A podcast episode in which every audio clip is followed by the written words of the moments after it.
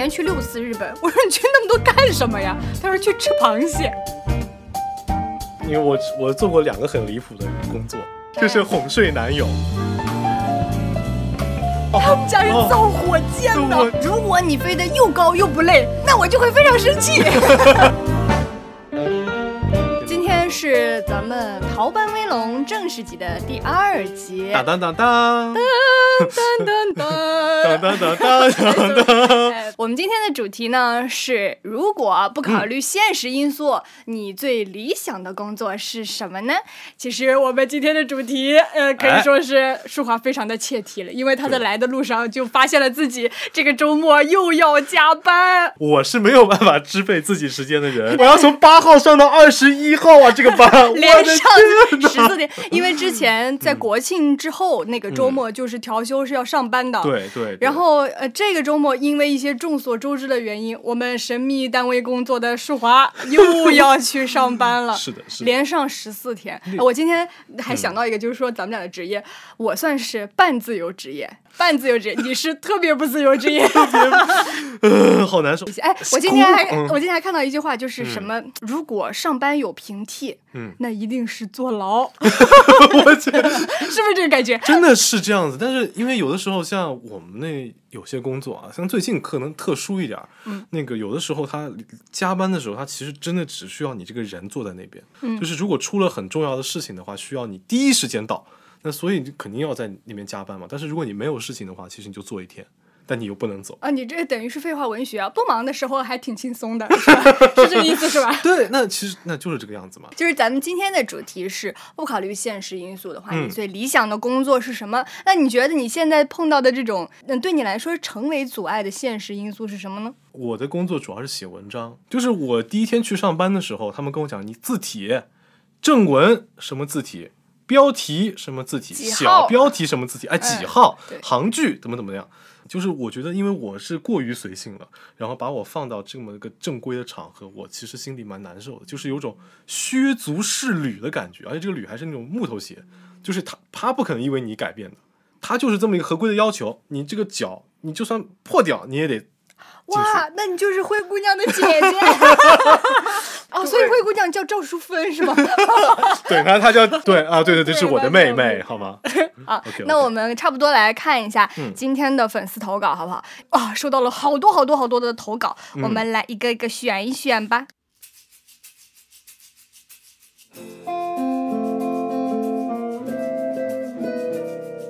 这位朋友他想做一个。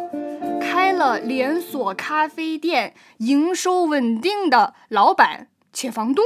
哎，不是，我今天我那天看你微博嘛，我看他下面有人说有有一位朋友说我想当房东，嗯，然后说这个人肯定是广东人，对，同一个广同一个广东同一个梦想啊，都是这样子的。咖啡店想想就是很美好的地方，一套小复式别墅搞起来，店里放自己喜欢的音乐，摆自己喜欢的东西，空气里面都是哈哈啡。怎么会第一篇就念的这么拉啊？练声，嘿哈嘿哈。好，再给我一个机会吧。因为我其实是一个没有完全爱好的人，大学的专业也不是我定的，说白了是父母替我挑好了两个师范专业让我选的，成绩也不像达达一样棒，哦，其实也没有很棒的了。哦，这个人啊，我跟你讲，大一那年，我永远记得大一那年，大一那年。我们期末我在好好复复习，他跟我讲复习什么？出来玩。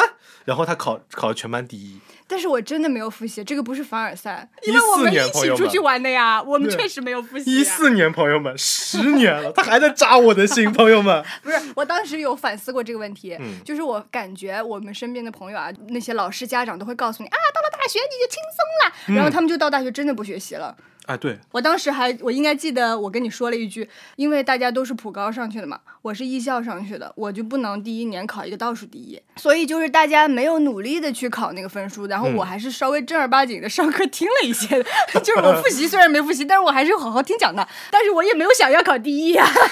好有志气呀，你这个人。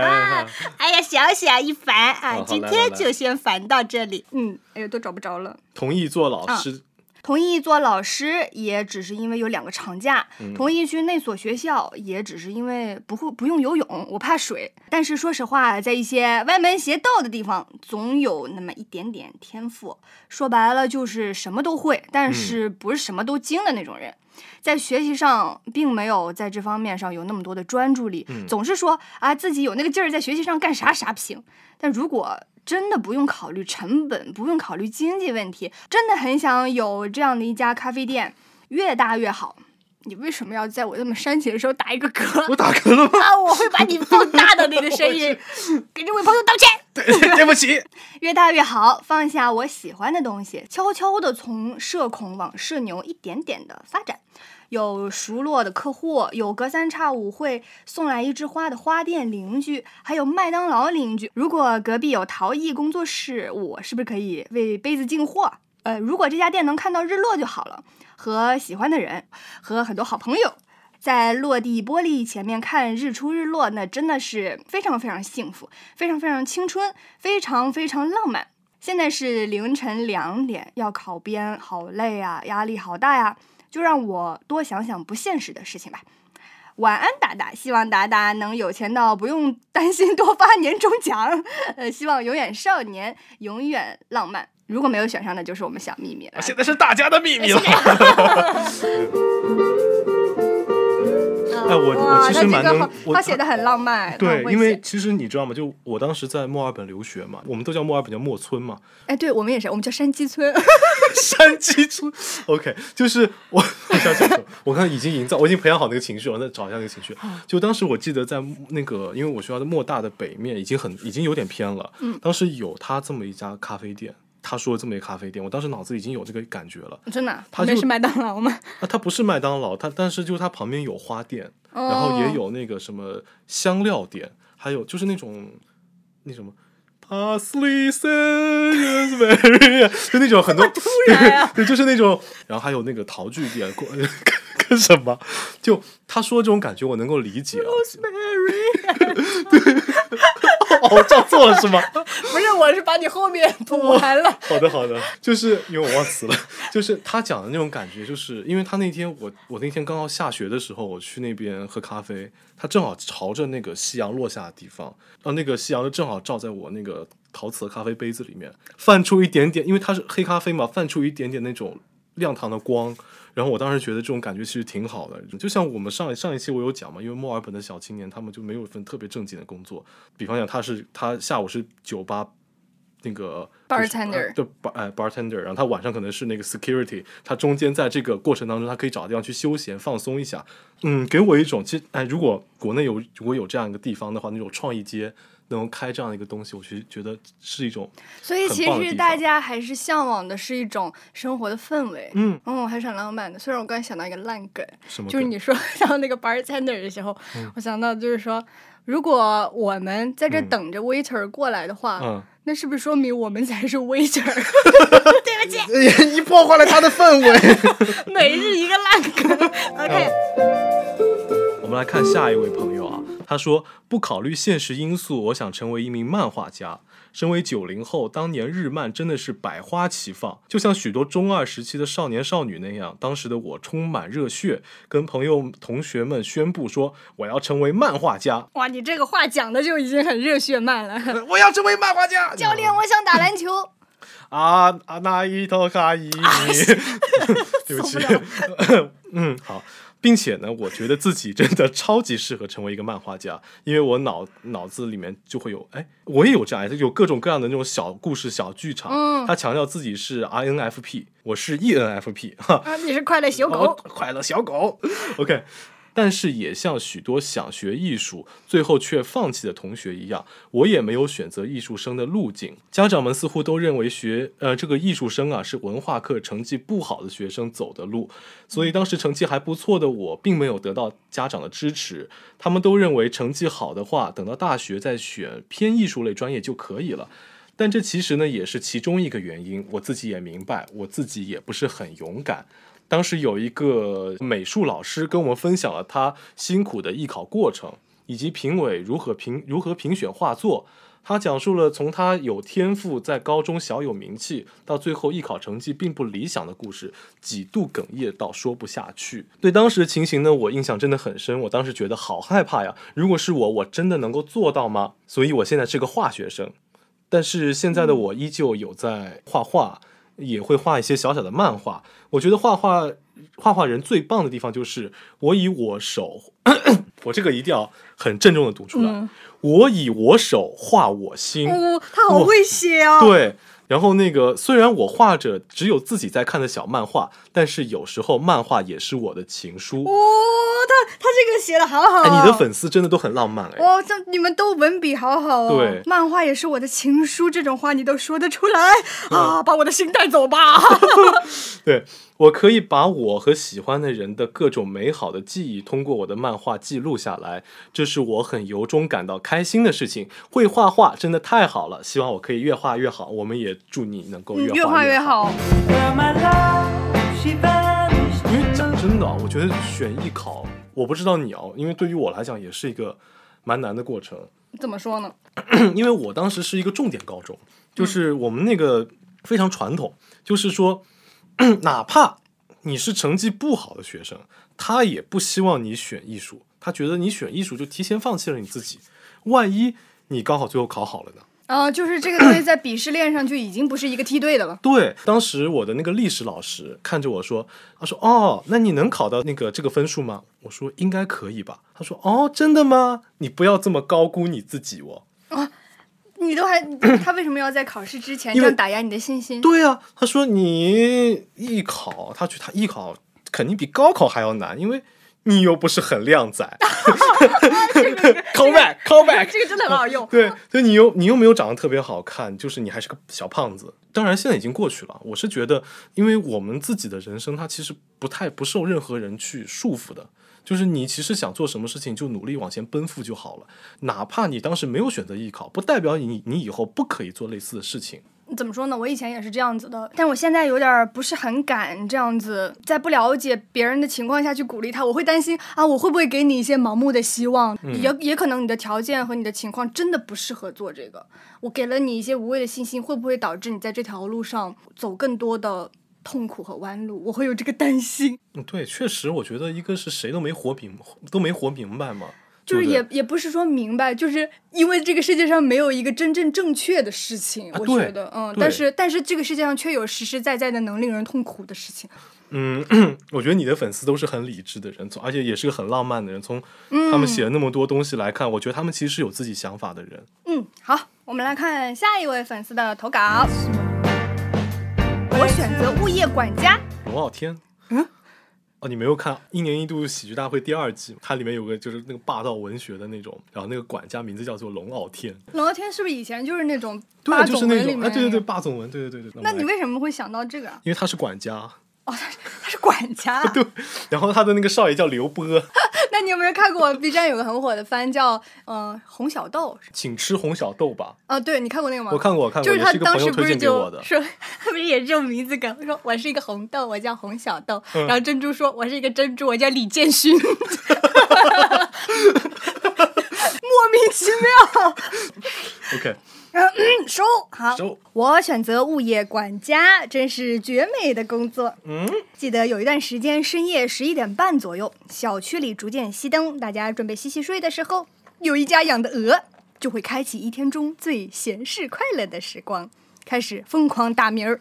该说不说，这个小区算是我们呃当地的略微高档小区，但是依然阻止不了人们对禽类的喜爱。怎么会小区里养鹅？那我小时候在小区里养鸡啊，啊，真的假的？真的。然后养了鸡，养了三只小鸡，然后它很快就长成了大鸡。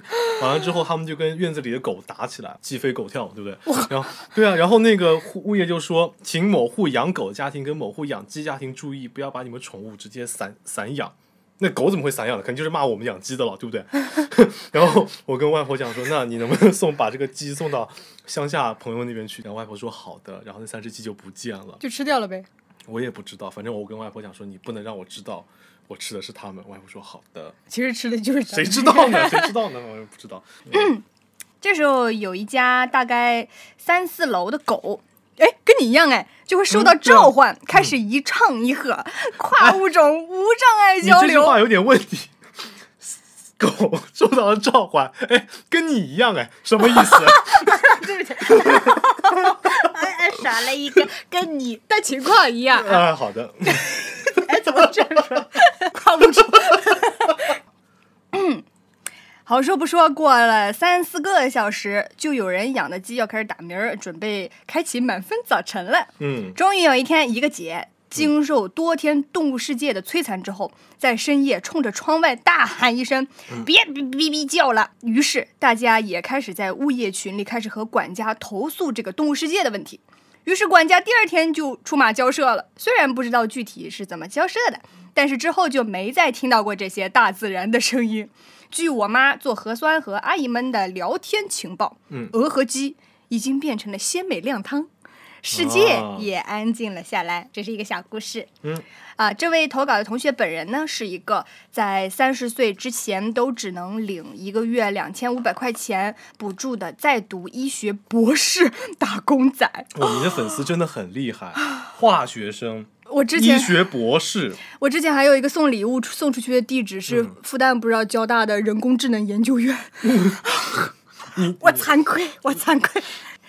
嗯，他是医医学博士打工仔，每天不仅接受暴躁病人的摧残，导师关爱智障的眼神，嗯，时不时做不出实验还要 CPU 一下自己，嗯，看看家里的物业群，其实是我一个私藏的超棒的解压小方式。很喜欢每天看一些有烟火气的故事，哪怕看看大家吐槽最近好多人的狗随地大小便、嗯，剪草太早吵到睡觉之类的事情，都感觉是很温暖、很治愈。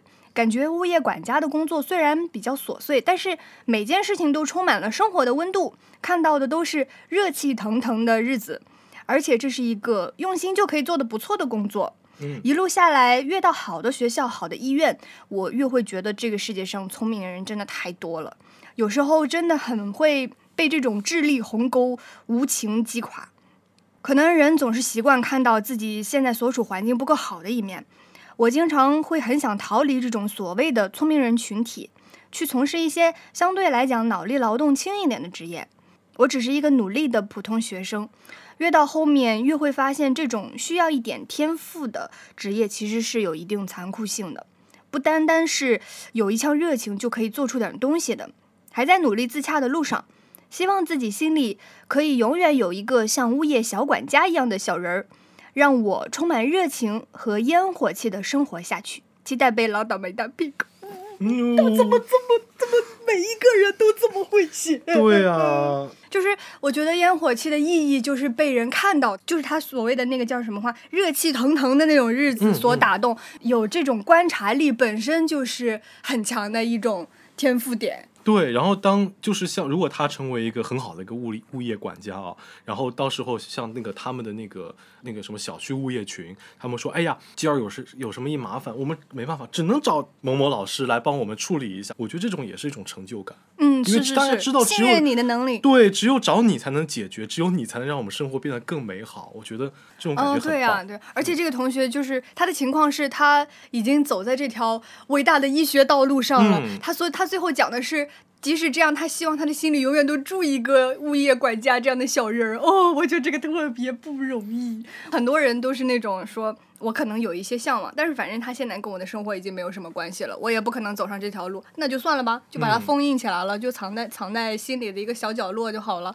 但他会觉得说，即使我把它藏着，就是哎，我会常来看看你的哦。对，因为就像前面有那个朋友说自己脑子里会写故事那位嘛，哎嗯漫画家。对我其实脑，因为我也会写故事，我脑子里有很多那种什么大侠、那个篮球明星，还有那个什么，那都是我自己，因为那可能是我大概十几岁时候编的那些小人物、小故事。然后有的时候晚上睡觉前，我还会去想他们一下，然后看看他们自在那个地方好不好。对我也会有这样的一种小想法。呃你也很会讲，对啊，所以我觉得，就其实他这个我们今天这个题，它有就有点像说，我们把你的梦想再拿出来说一说，可能它是比较平凡的，可能它是比较远大的，那都是你自己已经幻憧憬过的一个非常理想的生活嘛。嗯，梦还是值得做的，是的还是要腾出一些时间给自己做一做不切实际的梦。哎呀，我前几天看到说，呃，大家就是以前上学的时候，嗯如果睡不着，不是会脑子里演一些什么宫斗戏、职场斗争对对对对会演一些戏码的，说。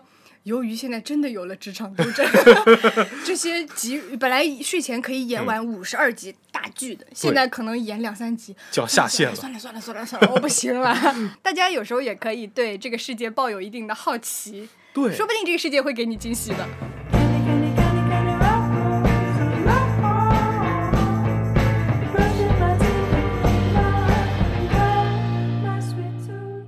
哇，你看这个说，这个朋友说他想当稻香村打点心的阿姨。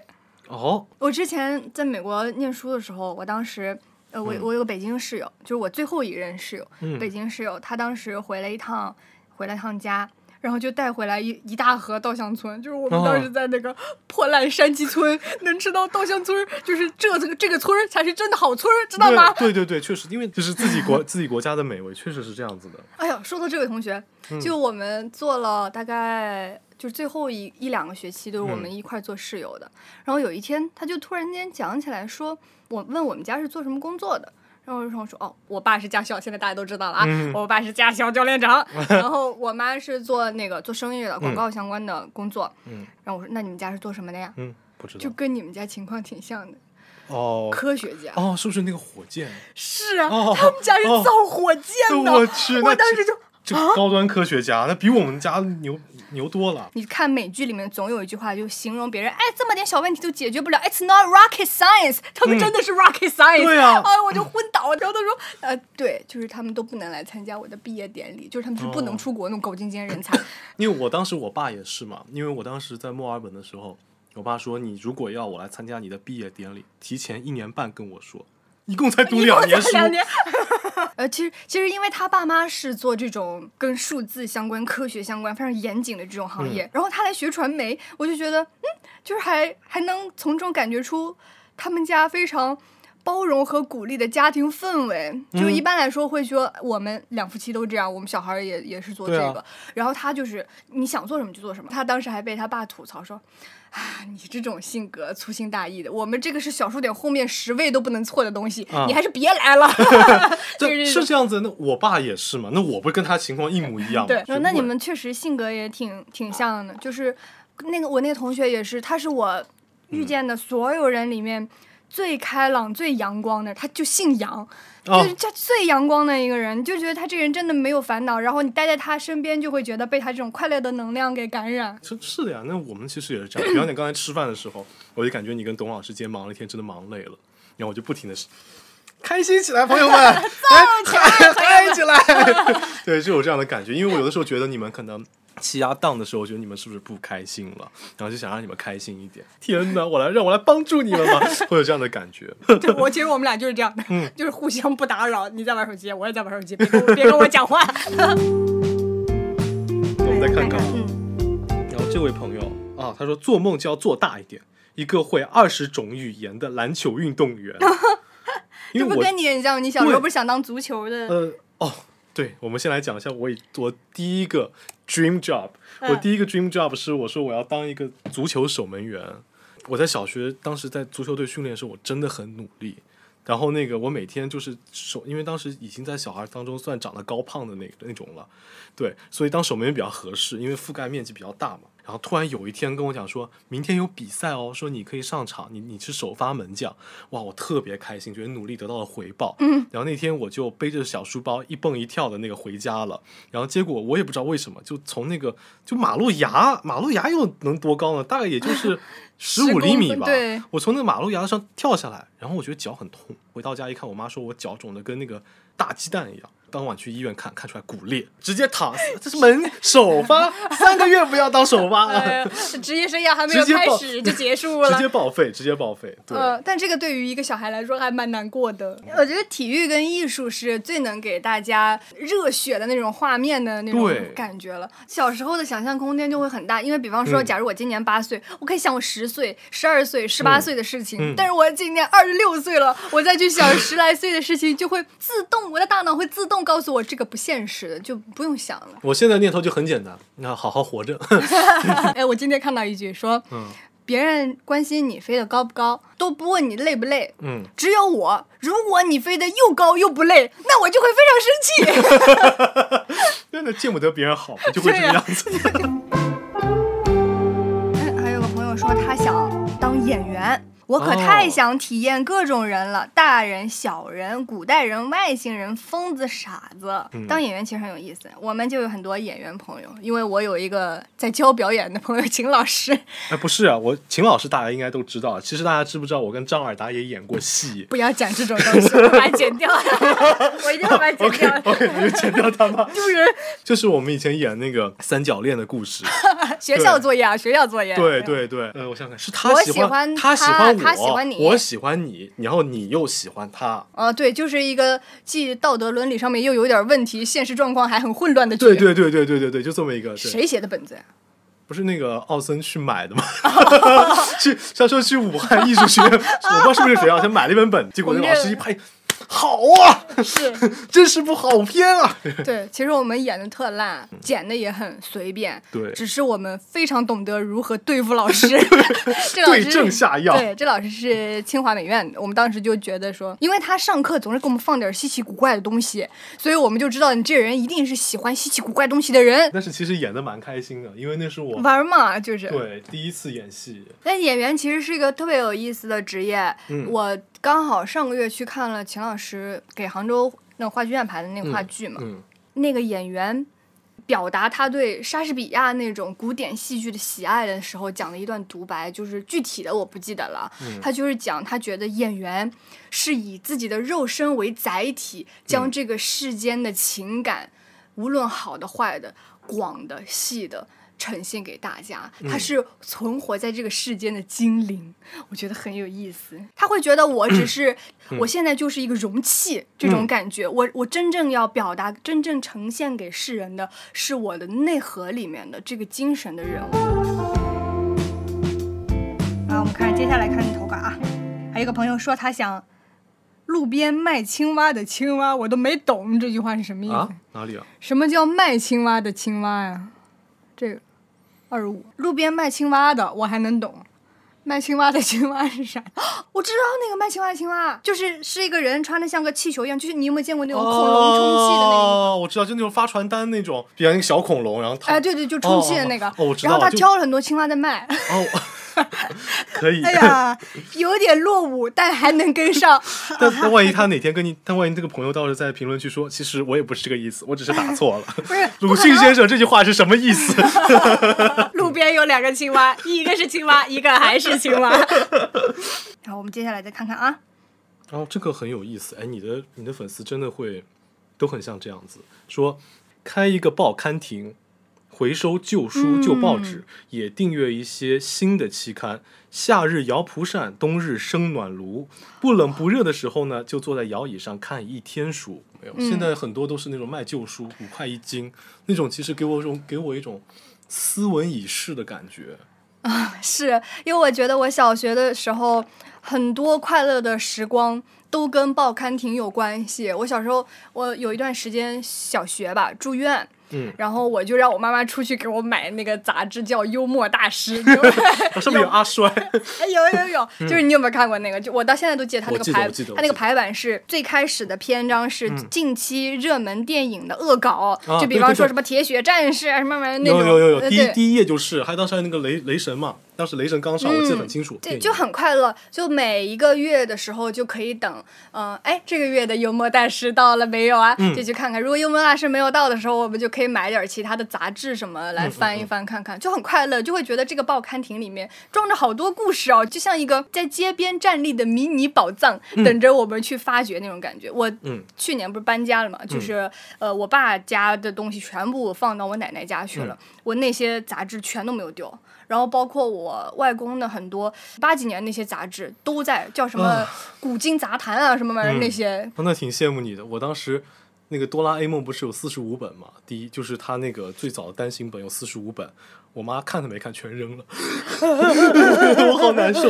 说到报刊亭，我当时也是男生嘛，会买那个灌篮杂志，因为每期的灌篮杂志里面它会有那个就是球星的海报，然后我会很用心的把每张海报都收起来贴在墙上。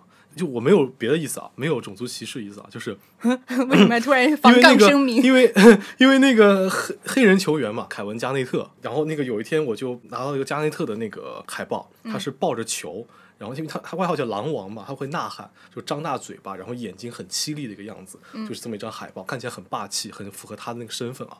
那我很喜欢，我直接贴在我的床头。然后，所以我床头有一堆那个就是海报海报。嗯然后有一有一后来我上大学，有有一天我妈睡我的床，然后说晚上醒来看见加内特瞪着她，吓坏了。吓死！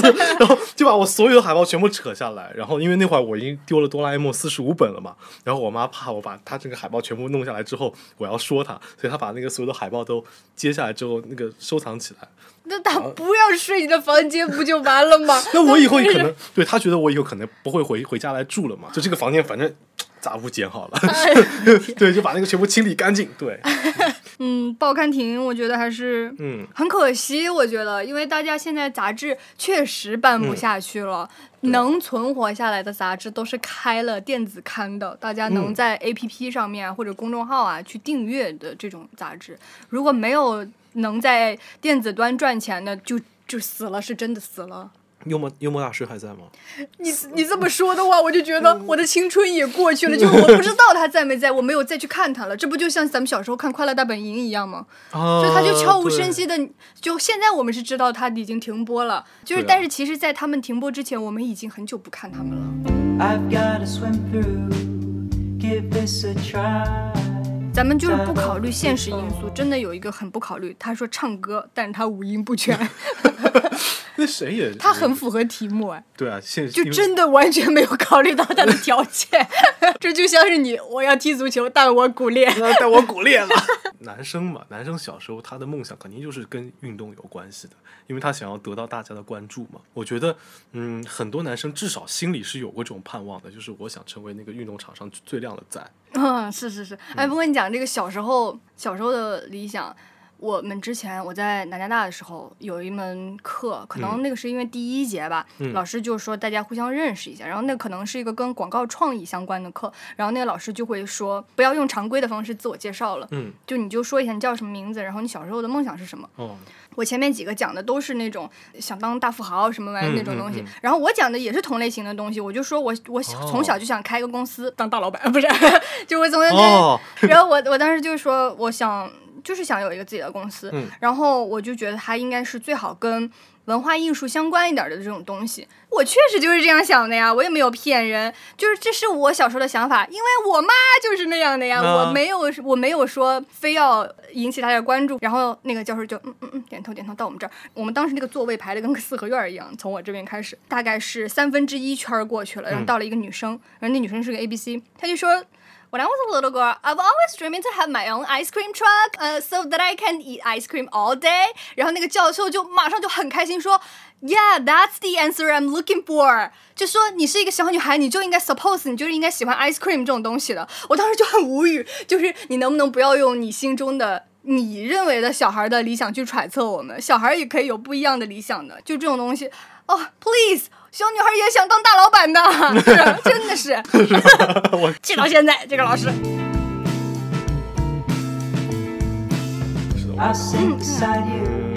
这位朋友说，不考虑现实因素选择的职业，那就是重生之我是蒙德封神，就是最长的这个，哦，蒙德封神是什么？我也不知道，但是听起来很厉害呀。哦，看看啊，我来搜一下啊，你先念。如果可以的话，想当古生物学家或者民生记者，我想要么探寻生命如何开始，要么保障当今生命如何生活。我的天哪！前者可以了解地球新生伊始经历了怎样的变迁，生命又是如何在地球 online 里开始建号，并且一步步发展壮大，直至出现了智力。啊，什么意思？没听明白。在动辄缺少一点智力。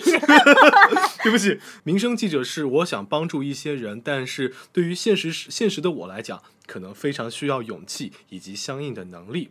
我突然想到，因为民生记者嘛，因为在浙江嘛，有一个报纸叫《钱江晚报》，可以说吗？可以说吧对？《钱江晚报》，因为它是我见过最温暖的新闻。我因为它不像那种膈应你的那种新闻啊，它是那工种业温暖，对对，它是那种，比方讲啊，它我记得它二零年还是一九年做了一个专题，杭州有一百家小店，你不知道的小店，我带你们去探店。这两年不是疫情嘛，会影响到一些小店的发展。然后它前两今年年中的时候重启了这个报道，就说你还记得我们几年前写那个新闻吗？我们今天再去看那一百家小店怎么样了？哦，我很喜欢看这种还有回访的东西。，对，所以我觉得它真的特别温暖。当时我看的时候，我心里觉得很暖和，因为就是他们那个小店可能要么就已经发展壮大了，成大店了，嗯有可能已经转行了，有可能他们家里遭遇了某种变故，不能再继续做了。但是他依旧把那个故事写得非常动人。他告诉你，就像那个前面有一朋友说的，就是生活是很艰难，但是每个人他们都依然就是为自己的生活在努力的奔波，依然在闪闪发亮。他给我这个新闻给我一种那样的感觉。对，他不是一个空空给你喊口号的事情，嗯嗯它是切切实实能给你带来实在的案例，让你能感受到力量和变化的东西。对对对，我就是我觉得回访这个东西啊，嗯它只要做了，我不管你写的好不好，有人 care 就很重要。对其实我小时候一个是想当民生的记者，然嗯后二个是想当那种旅游记者。我不知道你有没有想过，就是带着大家去看大好河山。其实我视频当中的有一些出外景的 vlog 就有一点儿这种感觉，只不过它是一个简陋粗糙版。嗯 就我觉得当旅游记者是我心中一个非常好的职业，我也不怕风吹日晒，我就觉得只要是出去能玩儿就很就很开心啊。其实我有个很喜欢的博主叫小奶球。我哦，你肯定知道，她是凡尔赛的发明者。嗯。嗯，她就是会和她的老公叫狗哥出去拍很多各地的那种风土人情的旅游片，但是这些片他之前在姜思达的采访当中提到，他就说。有时候也没有什么人看，我得在粉丝群里给大家发个红包，我发新视频了，你们去 看看吧，这样这然后才会大家有些人看，但是他会觉得我喜欢做这个，我做这个嗯。是更有意义的，嗯。有人 care 就很重要。Well,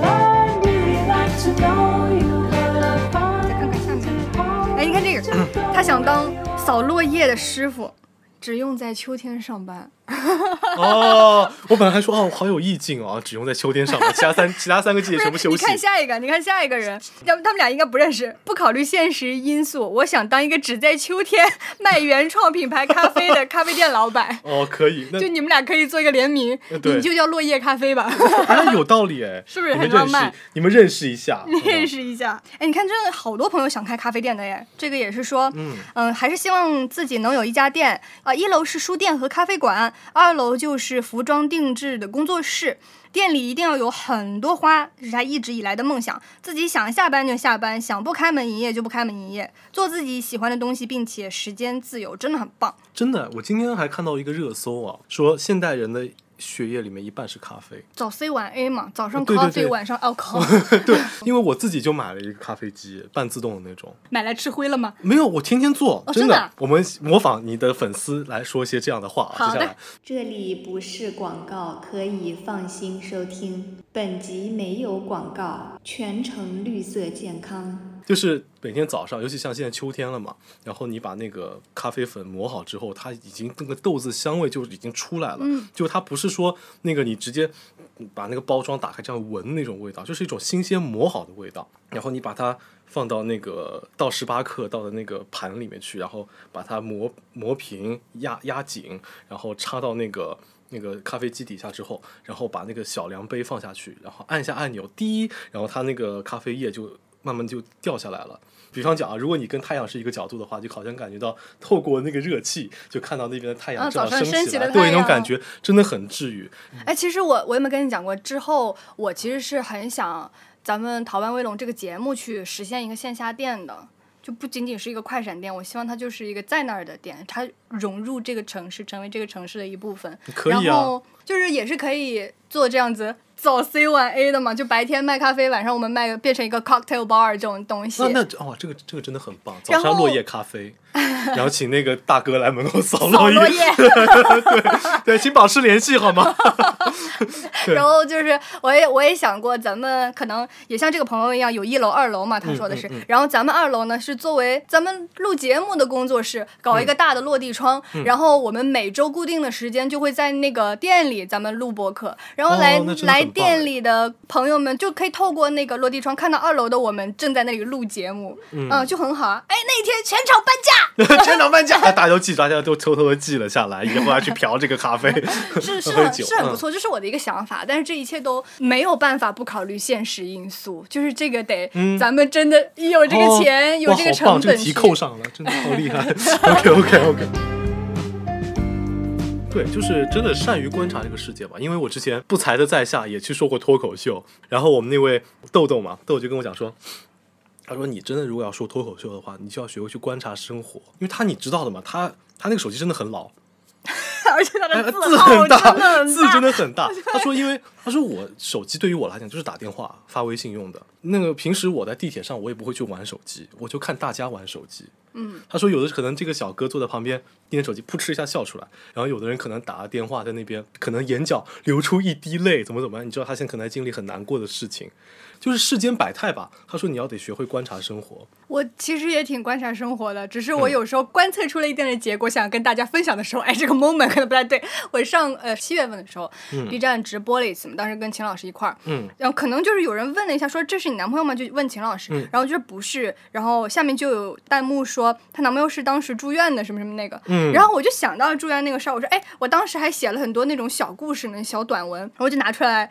就是读了一下，本来一个快乐的氛围，突然被我弄得好凝重啊是吗？对然后我当时我自己都把自己念到哽咽，就 哦，这样种子啊？对，因为我都没有见过你这一面。啊，是的。然后我当时就写了很多小故事，就我现在回头看，我也会觉得，嗯，把这些东西记录下来的这个行为是对的。哎，只不过下次要挑一个合适的时啊机去讲。对，所以我也刚才想到，刚才咱们有一些医学生朋友嘛，嗯，你们也要开心起来。对，就是平时可能会看到一些让你们觉得人生不过如此的事情，但是还是希望你们能够开心起来，让你们脑子里的小漫画家动起来。哦，是的，是的，咱们这儿基本上写的没有什么人想成为医学生，想成为程序员，因为大家现在好像都宏大叙事、伟大理想好像少一点了，都想自己过一些轻松快乐的生活那种感觉。对，这可能是我们这一代人的一个特色吧，嗯对不对？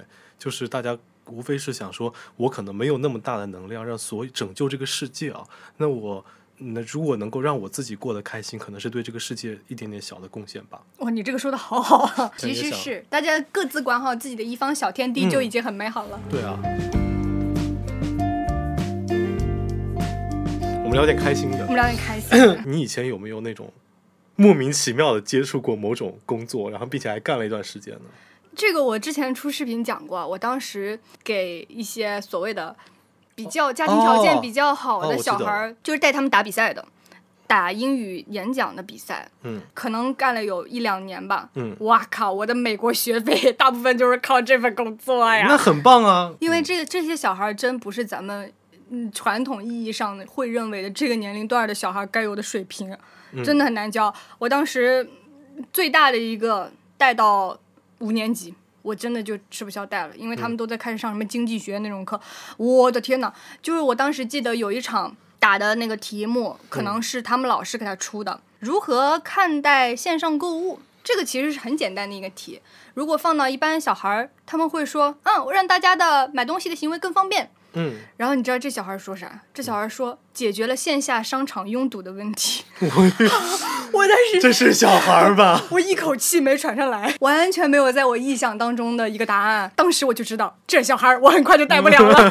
就这种感觉。对啊，天呐，都是这种。然后还有一个大概三四年级的，就像咱们今天说的啊，你长大想干什么？你的理想工作是什么？他想有自己的科考队，带着自己的队伍去羚羊峡谷。考察地质学什么之类的东西，哎呀，我的天哪！我他是希尔顿吗？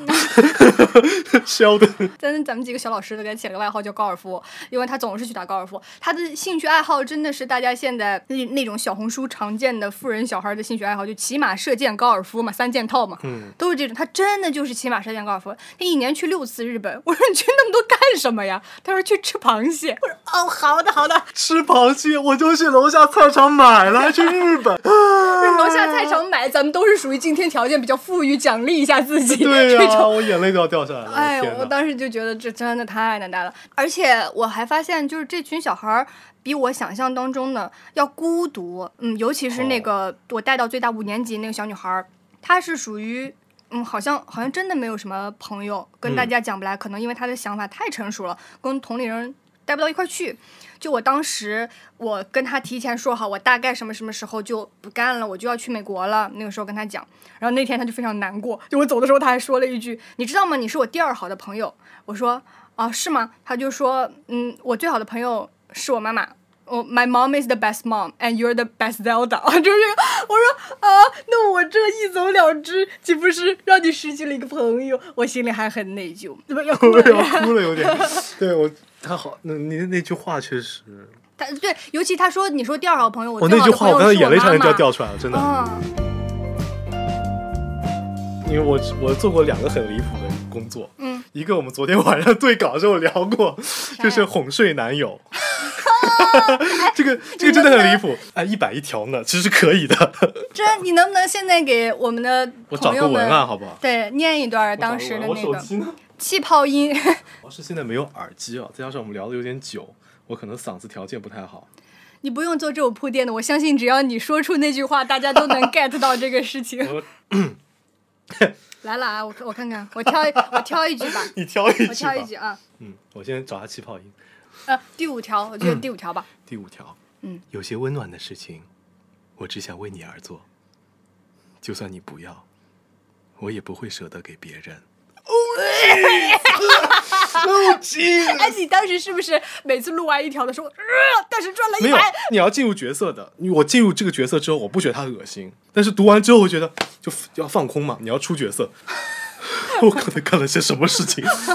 对，就是我其实我录，因为我以前是有也做过 CV 嘛，就是我们也录过一些那个什么可能偏耽美向的、或者霸总向的，因为他们当时我大一的时候还没有完全声音就是形成现在这个状态的时候，他们还说我声音跟那个慕容云海很像，然后他们还让我模模仿慕容云海，就是那个什么，我现在想不起，我也想不起来有。啥词儿了。对那我我只记得端木带他去了美布斯邦威。对，我现在想不起来那个词，但是当时那个我在那边录的时候，我我是听不到外面在干发生了什么事情的，我只看到他们全部小弯的腰。因为我之前真的穷的时候，我也想说去给教材配音，然后我去配，然后当时说你试个音吧，然后发了一段稿子试音，然后我我觉得我配的还行，配完之后，你猜那个人跟我说什么？他说你这个啊，你要不来上课吧？啊？这你懂我意思吗？就是就是他觉得我口音不标准，他觉得我应该先去上课啊。这么 insulting 啊！对呀、我当时，他是不是故意的？我之前有一个留学生朋友就这样，嗯他之前在商场上走着呢，商场不是有很多发传单的嘛，嗯叫你去学英语，然后他就发到他手里，说要了解一下咱们这个课程。然后我那朋友还很很拽，他说。嗯我就是留学生啊，然后他就说我不用学英语的，然后他就说那你是不是已经毕业回国了呀？嗯，他就说，嗯、对啊，刚毕业回国。哦，一下子来了，留学生你站住！我们现在针对的目标人群就是你们这样的人。你想想，你回国之后，你现在从事什么职业？你有多少机会去跟外国人交流？你还有什么语言环境？你还看英语书吗？哇，一堆灵魂拷问，然后他最后真的充了两万块钱在他们的课程里。就为这些话，对，就是把他击中了，这些 PPT 把他踢中了，那这个人也很厉害，是个销售鬼才，就是马上能够转换思维。就一般来说，留学生人家就哎不好意思找错人了，那嗯你找吧。这对对对对对，但他妈的留学生，你站住！我靠，这个真是有点厉害，主要还是有钱。你要我的话，他他让我留学生站住，他让我跪下了，我都直接跑掉了。没有钱给你两万块钱啊